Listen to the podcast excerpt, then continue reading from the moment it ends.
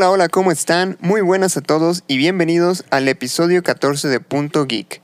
El podcast donde la cultura pop y el entretenimiento están en su punto.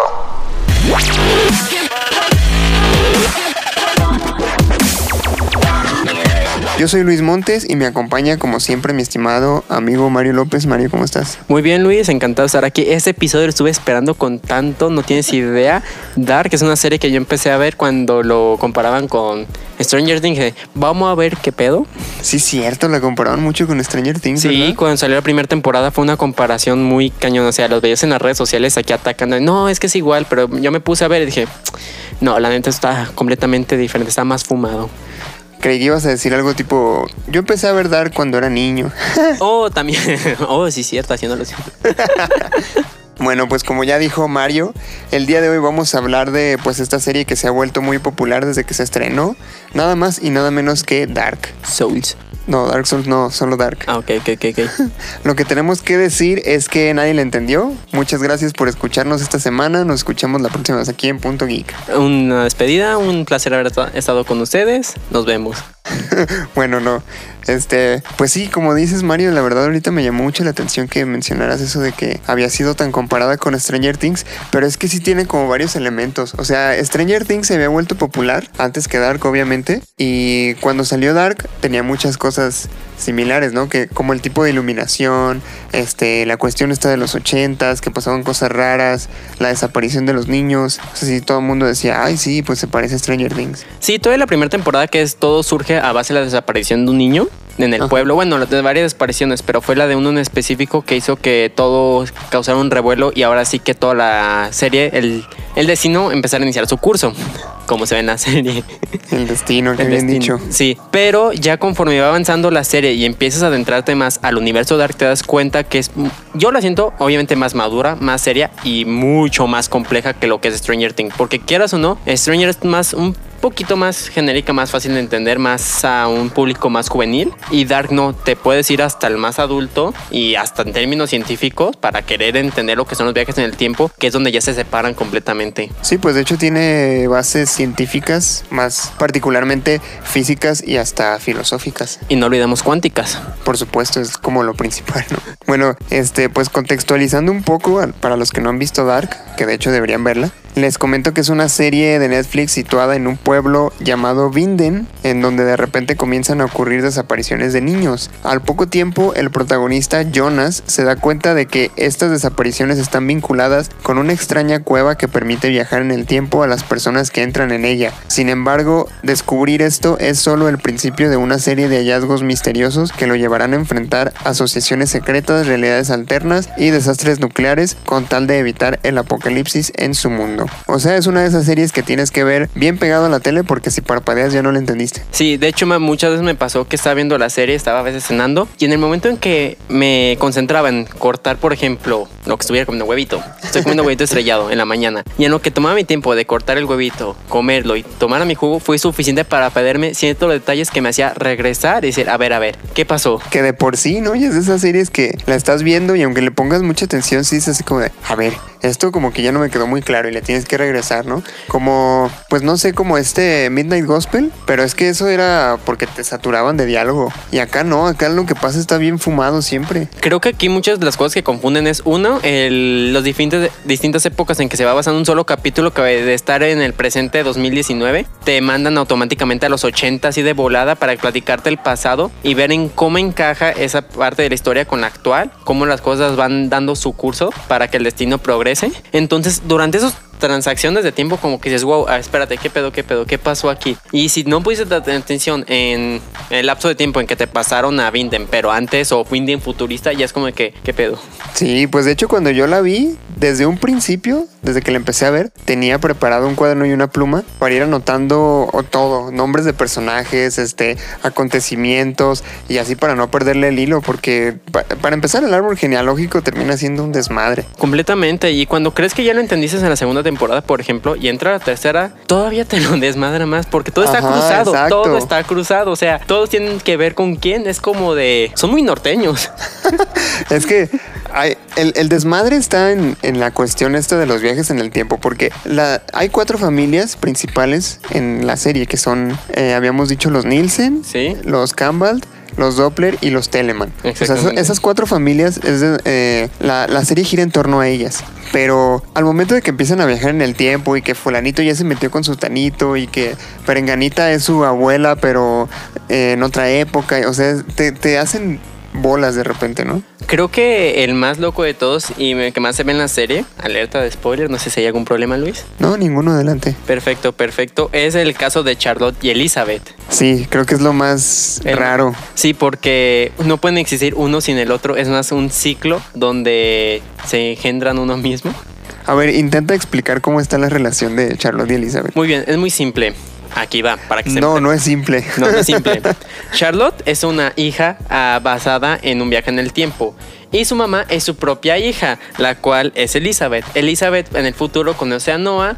Noah y eh, Elizabeth tienen una hija que es Charlotte. Y luego unos viajeros en el tiempo mandan a esa Charlotte al pasado para que así ella crezca en una familia adoptiva que es la Doppler. Y de ahí creo que es la Doppler, ¿no? Si no me equivoco, sí. Y de ahí ya se casa con lo que sería Peter para tener a la mismísima Elizabeth que va a ser su mamá. O sea, son su mamá y su abuela y su hija. Es correcto. Entre ellas dos nada más. Sí. ¿Qué? O sea, no entiendo cómo está ese pedo, güey. O sea, o sea, sí lo entiendo, pues, pero explicarlo no sé si podría. Ahí entraría lo que es paradoja del tiempo, que es como el huevo y la gallina, que es primero. Qué buena comparación. Sí, tienes razón. Bueno, de hecho, hay un video donde Julio Profe trata de explicar cómo está la onda de, pues, de las familias, ¿no? Que de hecho, creo que al final te termina confundiendo más. Sí, definitivamente. Porque parece ser que lo- el objetivo del video es ese, ¿no? Que pues se nota que, que a Julio Profe le dieron un, un guion y le dijeron, no, pues vas a decir esto, ¿no? Y, y más que él explicando cómo estaba la onda con la serie, era pues para hacerle publicidad a la serie. Pues le funciona realmente aparte es matemático, entonces en cierta manera te puede dar una pequeña guía acerca de qué es lo que sucede, sucede con los viajes en el tiempo. Pero al final de cuentas no deja de ser un enredo, una bola de nudos como esas luces de Navidad que encuentras que no sabes ni por dónde empezar. Exacto. Bueno, pues de hecho hablando de explicaciones, ahorita que te decía de Julio Profe, también hay una serie de videos donde Julieta Fierro explica las teorías científicas sobre las cuales se fundamenta Dark. Muy bien. Es este, creo que astrofísica de la UNAM, si no me equivoco.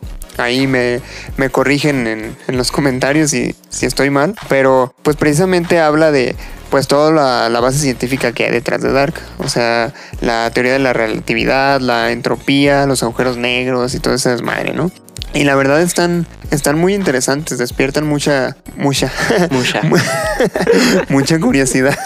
Sí, es muy interesante porque creo que desde este punto de la serie hasta a ti te puede interesar todo ese tipo de ciencia, la física, eh, también la filosofía, porque tienen frases muy interesantes, muchos pensamientos que te dejan de wow, Sí. tienes razón. Este. Física cuántica, que también entra en la rama de la física, que te puede interesar y te puede gustar, y de ahí hasta tú y despiertas tu interés. Tal vez no volverte en un profesional, un físico experto, pero mínimo tienes ciertos conocimientos que si un día alguien te pregunta, puedes entender. A lo mejor tener una plática inicial antes de que profundicen y te confundan, pero puedes mínimo tener una pequeña plática. Típico, ¿no? Que estás tratando de impresionar a una morra y que no, que los agujeros negros y que la chingada, ¿no? Y, Ay, qué interesante, ¿cómo descubriste todo eso? Be Dark en Netflix. Ah, exactamente, es como que wow, y ahí inicias una conversación larga y duradera. Y se terminan casando y teniendo hijos y les ponen Jonas y Marta. Oye, no, ya es decirte. Y luego Jonas y Marta viajan en el tiempo y terminan siendo realmente ellos tus padres. ¿Qué tal si nosotros vivimos en un mundo paralelo y no es el original, güey? Pues hay muchas teorías de que hay miles de, ahora sí que dimensiones, mundos paralelos, y siempre va a haber un mundo inicial, el cero. Quién sabe en cuál nos estemos nosotros. De hecho, hasta hay una película de DC parecida a eso. ¿Cuál? Ah, no recuerdo cuál es, honestamente, se me olvidó el título, pero es donde viajan a, un mundo paralelo donde el ex Luthor es bueno y Batman es este búho. ¿No lo has visto? Es animada. Me suena, creo que Sí, sí. es donde el Superman y la Mujer Maravilla son malos y Ah, los malos sí, son sí, buenos y es- no recuerdo realmente. Yo el me acordé del evento este de Doomsday Clock, Ajá. donde hablan precisamente de las diferentes realidades. Ah, que también es un muy buen ejemplo. Todo, todo por obra del Doctor Manhattan. A lo mejor todo eso es obra de Doctor Manhattan, pero creo que ya nos desviamos del tema. Sí, ok, retomando Dark. Bien, pues obviamente nos, nos confundió bastante a todos y, y nos hizo eh, perdernos en más de una ocasión. Pero irónicamente los showrunners dijeron que no les fue tan difícil escribirla. O sea, eh, primero o bueno, según sus palabras, construyeron primero los personajes, ¿no? Dijeron, a ver, va a haber un fulanito que se llama Jonas, y Jonas va a hacer esto, y va a ser así, y va a viajar en el tiempo y demás, ¿no? Entonces construyeron a Jonas todo lo que tenía que ver con él, luego a Marta, por ejemplo, y así, ¿no? Hicieron primero todos los personajes y luego construyeron la historia alrededor de los personajes. Tiene mucho sentido porque de hecho de hecho es algo muy cierto. Tienes que primero tener tus personajes en ciertas historias para saber cómo la vas a formar. Desde su, ahora sí, su psicología, su forma de ser, sus carácter, este, sus carácter hoy nomás, su carácter, todo. Eh, ahora sí que todo explicado. Y aparte creo que Dark sí te conviene empezar con la, el árbol genealógico de todos los personajes que tienen que ver con la historia, con todos los del pueblo, básicamente los importantes. Porque de ella puedes iniciar la historia sin perderte porque ya sabes qué personaje va a ser qué o a dónde se va a ir al final. Pone que no lo sabes tal cual, pero por ejemplo, que pones ese caso de Catherine y Elizabeth. Ya sabes eh, cómo va a funcionar. Ya tienes una idea de que es mamá, hija, hija y mamá. Ahora cómo... Ah, Charlotte y Elizabeth. Ah, Charlotte. son muchos nombres. Y ahora ya sabes cómo empieza a pensar la manera de justificarlo. Y si ya iniciando con toda la familia, ya puedes ahora sí generarte una historia alrededor de ello sin perderte sobre qué acciones van a tener que tomar para que suceda lo que tiene que suceder en la historia. Sí, bueno, pues de hecho ya que estamos hablando de la creación de la serie, estuve investigando un poco sobre eso y descubrí muchas cosas muy interesantes. Por ejemplo, es la primera serie alemana que produce Netflix. Y de hecho los creadores que son Ay, no sé cómo se pronuncia esta madre. Baran Bo Odar y Jan, Jante Fries, Fries, Friese. Maldita sea, soy muy malo con el alemán. Bueno, pues estos dos cineastas se conocen desde que estudiaron en la escuela de cine y han trabajado juntos en otros proyectos, entre ellos la película llamada Who I Am, que de hecho fue lo que Netflix le llamó la atención y, Netflix quería hacer una serie de esa película, pero los creadores mandaron como varias propuestas, entre ellas Dark, y esa fue la que terminó eligiendo el tío Netflix. Muy buena elección por parte de Netflix. Realmente se nota que cuando le ponen empeño pueden encontrar series muy buenas que salgan de todo el estereotipo. Sí, pero fíjate, yo, yo al principio pensé que, que no era este que no era producción original de Netflix al 100%. O sea, pensé que era de esas típicas series que Netflix compra después de que ya tienen una o dos temporadas y ellos hacen la tercera temporada, por ejemplo. Aquí es porque tú iniciaste a ver Dark después ya cuando tenía dos temporadas y estaba por estrenar, sino es que se estrenó la tercera. Pues sí, pero es que me da flojera verla. Exactamente. Y yo, por ejemplo, yo empecé desde que fue anunciada, porque me acuerdo perfectamente de que yo estaba un día bien casual en la internet y salió Dark, la nueva serie de Netflix. Y dije, vamos a verla. Y más porque ya había visto, te reitero, bueno, les recuerdo que había mucha comparación con Stranger Things. Dije, a ver, vamos a ver si es cierto. Porque ya había visto Stranger Things. Dije, no, sí, muy buena, sí, sí, sí. y ya cuando vi el trailer dije, esto está muy loco. Porque como te has visto en todos sus trailers, bueno, como en el tercero, ninguno te explica realmente nada. Más a la parte te llama muchísimo la atención. Entonces me llamó demasiado, demasiado la atención sobre qué iba a pasar. Al principio pensé que iba a ser sobrenatural. ¿Dark sobrenatural? Sí, pensé que iba a tomar. Bueno, pues es que el título también. Sí, no ayuda mucho y la portada sobre una cueva y un tipo con un eh, impermeable amarillo no es como que del todo muy eh, específico acerca del tema.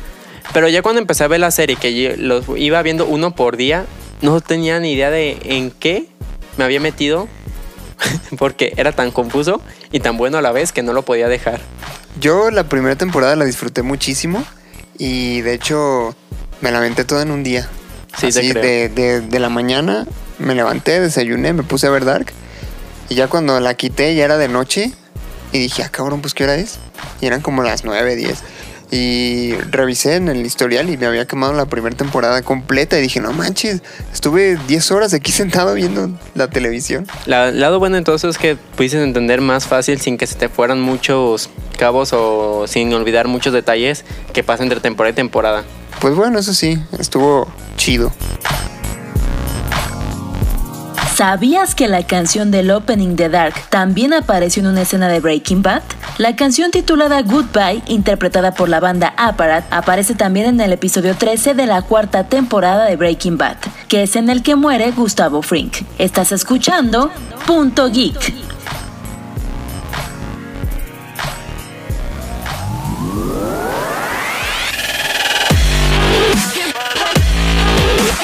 Bueno, pues si algo podemos decir es que esta serie está muy bien hecha desde el punto de vista de, la logística, porque todo lo que aparece tiene una justificación. Por ejemplo, a pesar de que el pueblo de Vinden es ficticio, sí hay un pueblo pequeño en Alemania que se llama Winden im Elstall. Ah, mira, esta vez no me equivoqué. Nice, nice, nice. que está rodeado por un bosque el cual es considerado el más aterrador del mundo. De hecho, este bosque sirvió de inspiración para, para varias de las ambientaciones de la serie. Fíjate, te voy a platicar algo bien curioso. Yo siempre he tenido esta idea medio rara o medio creepy de explorar lugares así como bosques o, o cuevas y demás. Y siento, porque siento que puede haber cosas muy, muy interesantes y muy misteriosas. De hecho, creo que la serie es un, un claro ejemplo de eso, ¿no? Digo, creo que, creo que no puede haber algo más misterioso que encontrarte una cueva que te transporta a otro punto en el tiempo. Que estaría muy chido, por cierto. Muy chido, pero al mismo tiempo que miedo, porque donde quedas encerrado, en- atrapado en la época en la que hayas viajado, pasado, futuro, ¿qué haces? ¿Cómo te mueves? Tendrás los conocimientos, sí, pero los puedes aplicar realmente. Es, por ejemplo, oh, sí, hay un teléfono. ¿Qué puedes hacer con esa información? O como, como este episodio donde Jonas viaja muy, muy atrás y todavía no se había construido la, la cueva, ¿no? Y, Exactamente, entonces qué miedo en cierta manera estar atrapado en esa época y no tienes ni idea de cómo moverte. Entonces en ese sentido sí está como que muy creepy, muy hasta... Te daría una fobia. A mí me daría miedo el saber que estoy atrapado en los mil, por ejemplo, 1600, 1700. ¿Y ahora qué hago? Pero estaría interesante. Digo, qué mala onda que te quedaras atrapado y no pudieras volver. Digo, pobre de Mikkel, ¿no? Sí, la neta sí. Pero fíjate que Mikkel tuvo la fortuna de encontrar a alguien que lo adoptara y formar una familia, que al final de cuentas tuvo su final simplemente para mantener la línea del tiempo, que es algo que me gustó muchísimo cómo lo justifican, el por qué se suicida. Eh, me encantó. Es como que ya te explican la razón detrás de todo esto y cómo al final de cuentas el tiempo tiene que seguir su curso para que mantenga un orden o mantenga la historia que tal como conocemos. Pero a ver qué explicación le das tú a lo del suicidio. Muy simple, él tenía que suicidarse para que este Jonas después se deprimiera y luego que ocurre lo que fue en el viaje en el tiempo de que Mikkel vaya fuera a la cueva, este, que se quedara atrapado, conociera a la mamá de Jonas y tuviera a Jonas y se volviera a suicidar. O sea, es un, es un bucle de tiempo que no puedes evitar. Chale, qué intenso está ese rollo, ¿no? O sea, ahí sí te, te dan como, en esta serie sí te dan como esta perspectiva de que cualquier cosa, por más mínima que sea, tiene una razón. Pues ahora sí que hay un efecto mariposa. Cualquiera, hasta el mínimo, mínimo movimiento puede generar un cambio total en el tiempo. Y ahora sí que hasta después ahí mismo te en la serie que gente, agentes externos se encargan de que todo salga, siga su curso, ¿sabes? Por ejemplo, el que destapen los bidones de la planta nuclear que hubieron realmente alteraciones, o sea, gente, terceras personas que se encargaron de que ocurriera realmente, que es algo que se logra ver en la tercera temporada con El viajero del tiempo. Bueno, sí, tienes razón. Pero por eso te digo que es una serie que está muy bien hecha, porque todo como que lo pensaron muy bien. Sí, es muy, hay pocos cabos sueltos que dejan, pero no son importantes porque son como simplemente detalles. Pero la historia en general, el núcleo central de la historia te lo explican completamente. Yo sí creo que hay unas cosas, o al menos que a mí me hubiera gustado ver, como lo que decíamos, ¿no? De, de quién demonios es Alexander, este, Doppler, ¿es? ¿O Telemann? Telemann. No, Doppler, ¿no? No. ¿Telemann? Sí. Bueno, el, el dueño de la planta nuclear. Ese fulano, ¿quién, ¿quién era realmente? ¿Y de dónde salió? Porque nada más aparece así de la nada. Y lo de este cuate que pierde su ojo, también me hubiera gustado saber qué onda con eso. No, y hubieron muchos personajes que al final de cuentas no te explican muchísimo sobre qué hicieron su historia. Por ejemplo, otro caso sería el de Agnes, que no sé si puedo decir aquí spoiler también. Claro. Muy bien, eh, que es la hija, es la hija de Bartos y Silja. Silja, ay, también es un show el alemán. Esa persona que se vio que tuvo cierto eh, interés romántico con otro personaje de la historia. eh, no sé, pero no profundizan mucho sobre qué realmente tiene en la historia. O sea, qué interacción tiene en- con todos los personajes. Porque es muy mínimo. la Oye, pero historia. Agnes es, es la, la, la que da origen a la familia Nielsen. Exactamente, pero acuérdate que sin Agnes es hija de Bartos, básicamente es...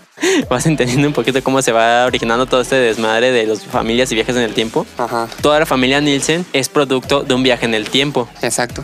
Entonces, Agnes, una de esas personas, se casa con el que es el hombre del tiempo. De ahí tienen a Tronte y a Yana. De ahí nace Ulrich. O sea, empieza a ser un madre. Pero ese personaje tuvo cierta interacción con lo que, sin mal no recuerdo, es Dory. Y también era del equipo de este Adá. Más sin embargo, no te cuentan muchos de personajes. Simplemente pequeñas acciones. Más no profundizan a diferencia de muchos otros personajes. Pues sí, pero, o sea, te digo, este tipo de cosas sí las explican y las explican bien. Eso es uno de los aciertos de la serie, podemos decir. De hecho, otra de las cosas podría ser la ambientación en las diferentes épocas, porque de inmediato te das cuenta de dónde están.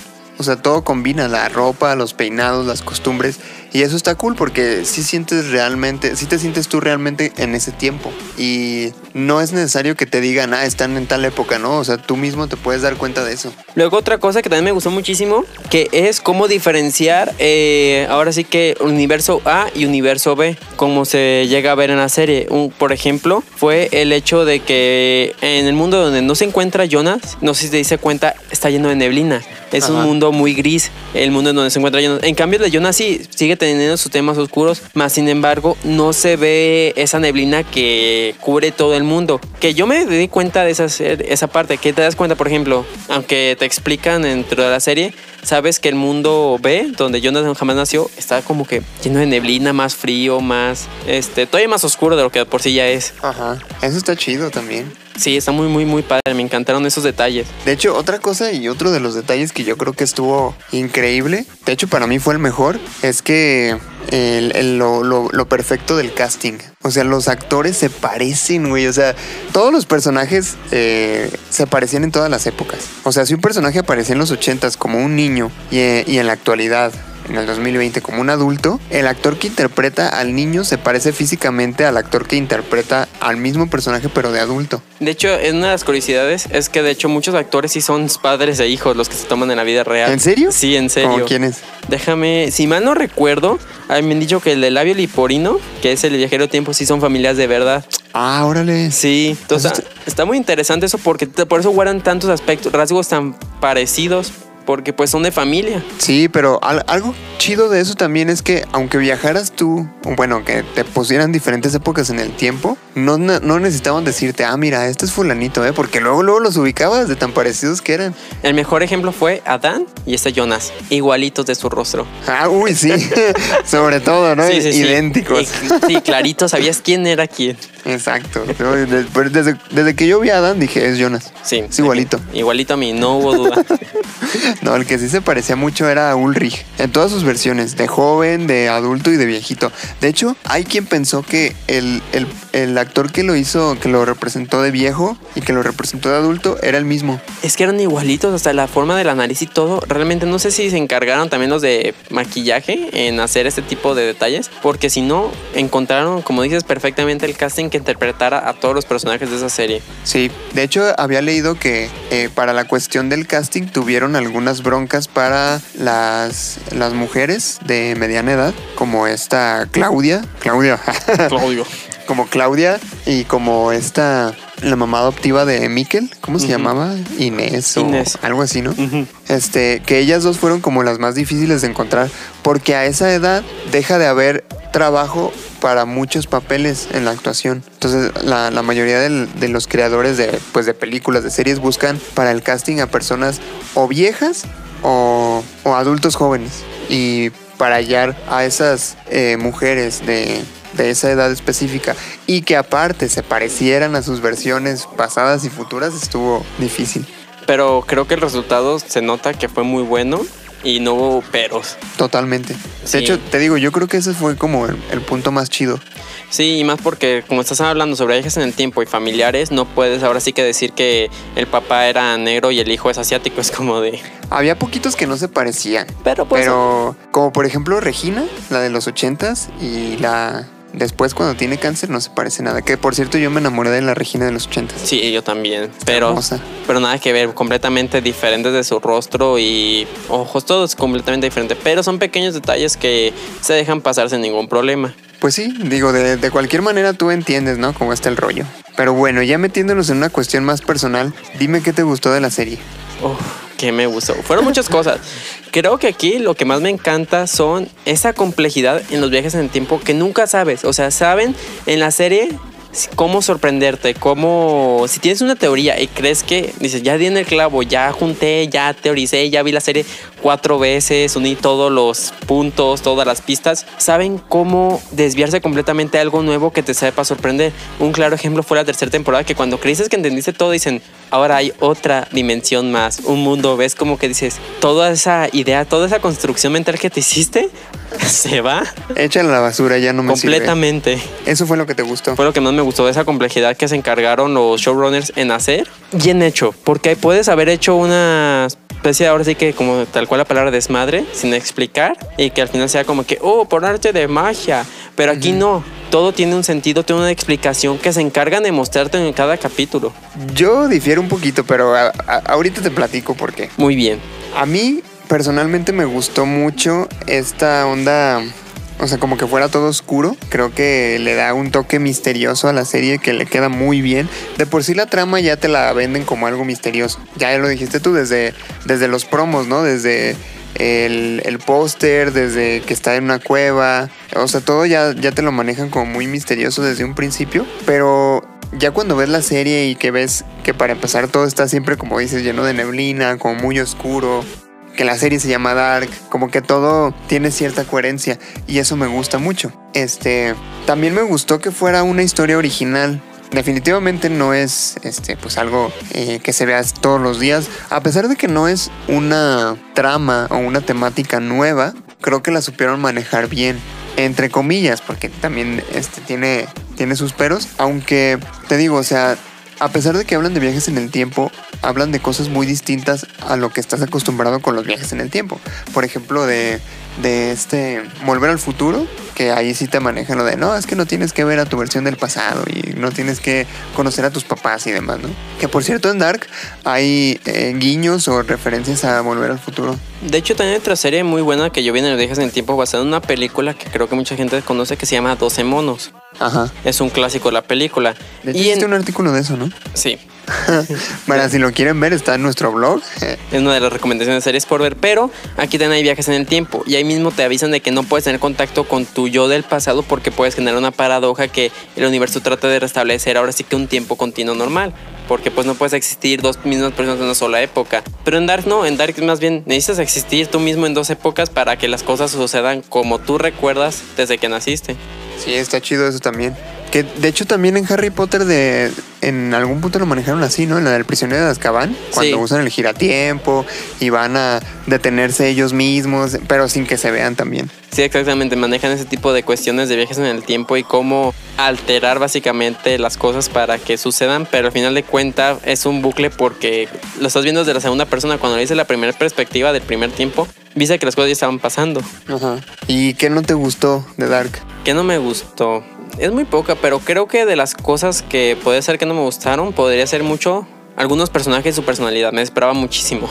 Ay, a mí, ¿sabes qué me desesperaba? Que nadie contestaba, güey. O sea, les hacían preguntas y se quedaban callados. Eso, y si te fijas, en cierta manera también la inutilidad de los adultos. Porque eran más los adultos los que hacían sus desmadres y eran los jóvenes los que trataban de salvar al mundo. Que te dices pensar entonces, ¿qué está pasando aquí? Los adultos, los hombres responsables, son los que peores decisiones cometen. Un claro ejemplo sería, por ejemplo, Ulrich, que era un policía detective profesional y hace el peor intento de asesinato del mundo que lo termina llamando a Ah, un sí. psiquiatra a un manicomio para toda su vida. Es como que dices, a ver, fuiste un policía, eres un investigador, tienes un coeficiente intelectual mucho mayor a muchísima gente. ¿Cómo se te ocurre hacer un intento de asesinato tan mal Y a un hecho? niño.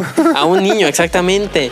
Y fue el peor del mundo. Y peor aún, ese intento de asesinato es parte de la historia de las cosas que tienen que ocurrir para que la historia siga su curso. Algo que a mí me desesperaba mucho es que todo mundo le decía a Jonas, no, es que tú tienes que impedir el apocalipsis. Y luego, es que no puedes hacer nada para impedirlo. Pero después, no, es que tú lo tienes que impedir. Y luego otra vez, no, es que tiene que seguir su curso y no lo puedes impedir. Mira, no lo puedes ver con un personaje de videojuego como cuando tú estás jugando y todo el mundo te dice qué misión hacer y luego tienes otro personaje que te dice, no, no puedes hacer y ya te ocurre. Historia, opción B, no tomes el camino de derecha, toma el camino de la izquierda. Y tú, "Mm, sí, pero al final de cuentas no tenías opciones. Ajá. Es algo así parecido. Janas no tenía decisión sobre sí mismo, todo el mundo decidió por... Y aparte todo el mundo lo manipulaba, güey. O sea, y a todo el mundo le creía que era lo peor. Peor o sea, aún. llegó Adán y, ah, no, es que yo soy el bueno, tienes que hacerme caso a mí. Y él, ah, sí está bien. Y luego llegó Claudia, no, es que yo soy la buena, me tienes que hacer caso a mí. Ah, ahora le va. Y luego llegó Eva, no, es que yo soy la buena, me tienes que hacer caso a mí. O sea, y, y Jonas a todos les creyó. Pero aquí viene lo curioso. En el momento en que no, deciden no hacerle caso a Eva, es cuando lo matan y es cuando la historia sigue su curso. O sea, el Jonas, la parte donde se revela, es parte de la historia en general. Es como el curso, el destino. Significa que si Jonas le hubiera hecho caso como siempre fue de tarado, ¿qué hubiera pasado? Pues no sé, pero eso es- es bien desesperante. No sé, yo cuando lo veía era como de, ay, otra vez. O que cada capítulo empezaba con alguien soñando o con alguien teniendo sexo. Sí, eso sí es un punto simplemente negativo, pero al final de cuentas creo que es parte del material que te tienen que dar para que también te piques cierto público, por ejemplo. A mí otra cosa que no me gustó es que eventualmente se vuelve enfadosa. O sea, como que cada vez se vuelve más enfadosa. Fíjate que sí estoy de acuerdo. Ya la tercera temporada me costó muchísimo terminarla. A diferencia de la primera y la segunda, la tercera tuve que meter muchísimas ganas por terminar. Porque uno, era demasiada información que te están metiendo que ya estás tan confundido que hubieras tenido que retomar la primera o ver resúmenes. Y en segunda, como que en cierta parte ya sentías muy refuscado. Como que ya mismas ideas recicladas que dices, ay, no como sé. que como que ya no sabían qué más inventar o qué más escribirle, güey, porque eso esa cuestión de que no, es que vengo ahora de otra dimensión, no de otro tiempo, ya se me hizo de más.